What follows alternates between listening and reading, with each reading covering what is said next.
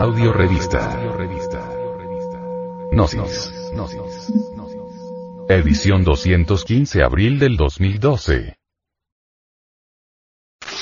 Para vivir sin drogas. El cerebro del adolescente es más propenso al daño por drogas y alcohol.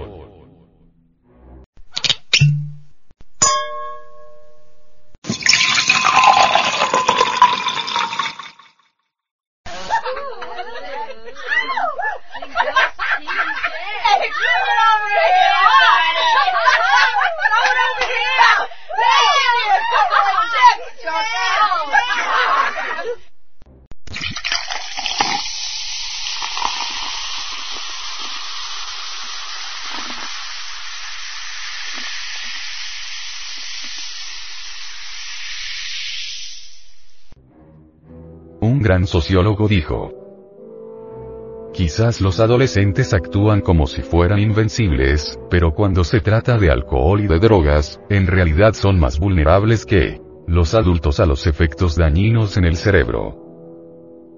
Y esto está respaldado por los investigadores en neurociencia. En la conferencia de la Sociedad de Neurociencia en San Diego, California, la DRA Frances Jensen, del Hospital Infantil en Boston, comentó que el desarrollo cerebral es muy activo en el cerebro adolescente, y si hay presencia de alguna droga, podría cambiar su trayectoria. Los efectos de las drogas en el cerebro de los adolescentes son más duraderos que en los adultos. Incluso varios días después, la cannabis puede permanecer en el sistema de los adolescentes, afectando las unidades estructurales del aprendizaje y de la memoria. Esto se debe a que el cerebro adolescente cuenta con más receptores que atrapan a las drogas en comparación con el cerebro adulto. Las investigaciones han mostrado que el IC puede disminuir permanentemente entre los adolescentes que consumen marihuana con regularidad. Un estudio realizado por Stasian Gruber, de la Facultad de Medicina de Harvard, descubrió que la gente que comenzó a consumir marihuana antes de los 16 años de edad, y quienes la consumían con mayor frecuencia, tuvieron el peor desempeño en una prueba de flexibilidad cognitiva. La flexibilidad cognitiva implica ser capaz de cambiar tu respuesta a algo con base en el contexto de la situación. La DRA. Jensen, también manifestó que las resonancias magnéticas funcionales de los cerebros de fumadores de cannabis muestran que las zonas inhibidoras frontales y prefrontales están afectadas. Otras investigaciones en torno a las adicciones se han concentrado en la idea de que la adicción es una forma de aprendizaje. Desde esa perspectiva, tiene sentido que los adolescentes también sean más susceptibles a las adicciones, como muestra una nueva investigación realizada con animales. Un estudio presentado por Michela Marinelli, en la Universidad Rosalind Franklin de Medicina y Ciencia, descubrió que las ratas adolescentes se esfuerzan más por conseguir cocaína y consumen mayor cantidad que las ratas adultas.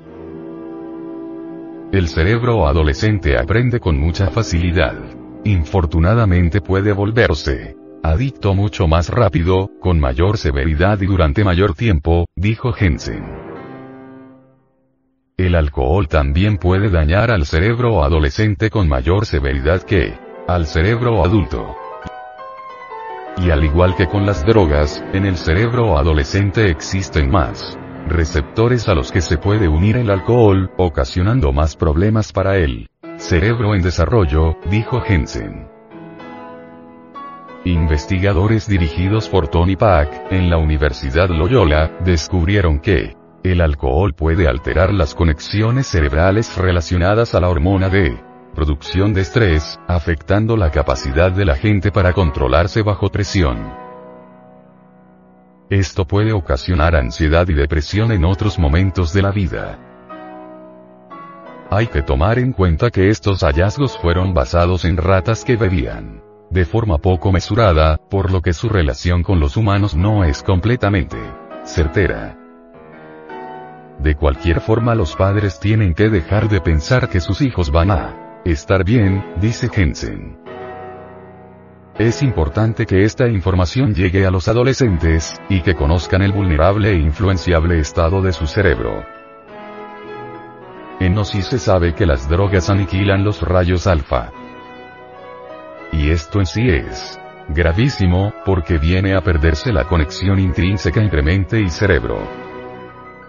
Esto de hecho resulta fracaso total. El drogadicto convierte al vicio en religión y desviado piensa experimentar lo real.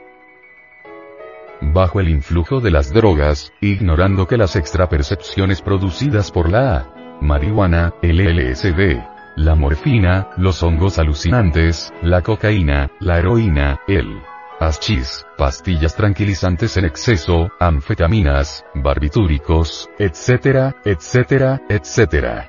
Son meras alucinaciones elaboradas por la abominable fantasía.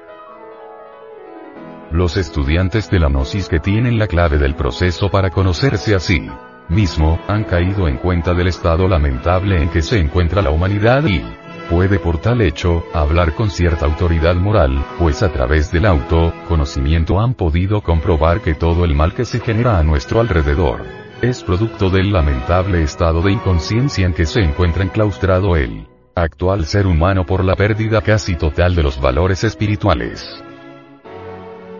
Es indispensable que la sociedad que padece y sufre, reconozca que la emancipación de todos sus males sociales, no lo determinarán las dictaduras, la represiones gubernamentales, decretos constitucionales, fórmulas de escritorio, etc. etc. Sino que la libertad verdadera se logra a través de la revolución de la conciencia aplicada a cada uno de nosotros. Saben los estudiantes gnósticos que para despertar la conciencia es necesario conocer los tres factores que la llevan a una revolución total. 1. Transmutar las secreciones sexuales en energía creadora para llegar al nacimiento segundo. 2 eliminar cada uno de los yoes pecados, que llevamos en nuestro interior psicológico, para poder poseer el alma. 3. Sacrificio por la humanidad para seguir el gran ejemplo, de nuestro Señor el Cristo. Las drogas y el alcohol son escapismos emocionales que buscan los seres humanos cuando la conciencia está dormida, para liberarse de su infelicidad y tristeza. El ser humano, hoy más que nunca se siente solo y en la búsqueda desesperada por encontrar la felicidad, cae en las aberraciones de los vicios alienantes y del materialismo, absorbente arrastrándolo hasta su propia destrucción. La Asociación de Centros de Estudios Gnósticos, Antropológicos, Psicológicos y Culturales de Colombia, A.C., nos señala con luz meridiana que en cada uno de nosotros, C encuentra la raíz de todos los males. La sociedad actual no es más que una proyección de esos yoes o pecados capitales o veniales que de instante en instante se expresan a través de nuestra personalidad. El yo psicológico es legión de pasiones, deseos, temores, odios, egoísmo, envidia, orgullo, gula, pereza, ira, apetencias, sentimentalismos morbosos, el yo es múltiple. El yo no es individual. El yo inferior y el yo superior de la psicología moderna no son más que divisiones de un mismo ego. Yo inferior y yo superior es todo ego. Dentro de ese ego yo se encuentra aprisionada la conciencia, nuestra inteligencia, nuestra alma, y solamente disolviendo esos agregados de tipo psíquico, podemos liberarla.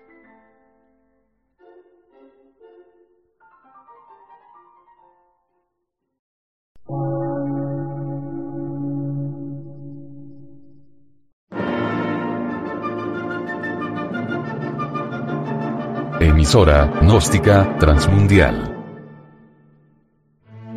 Por una nueva civilización y una nueva cultura, sobre la faz de la Tierra.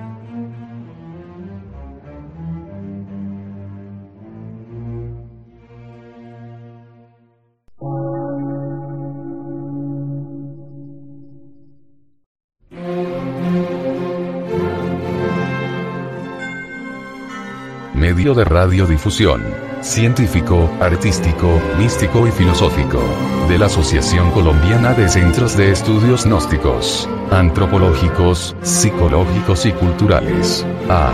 C.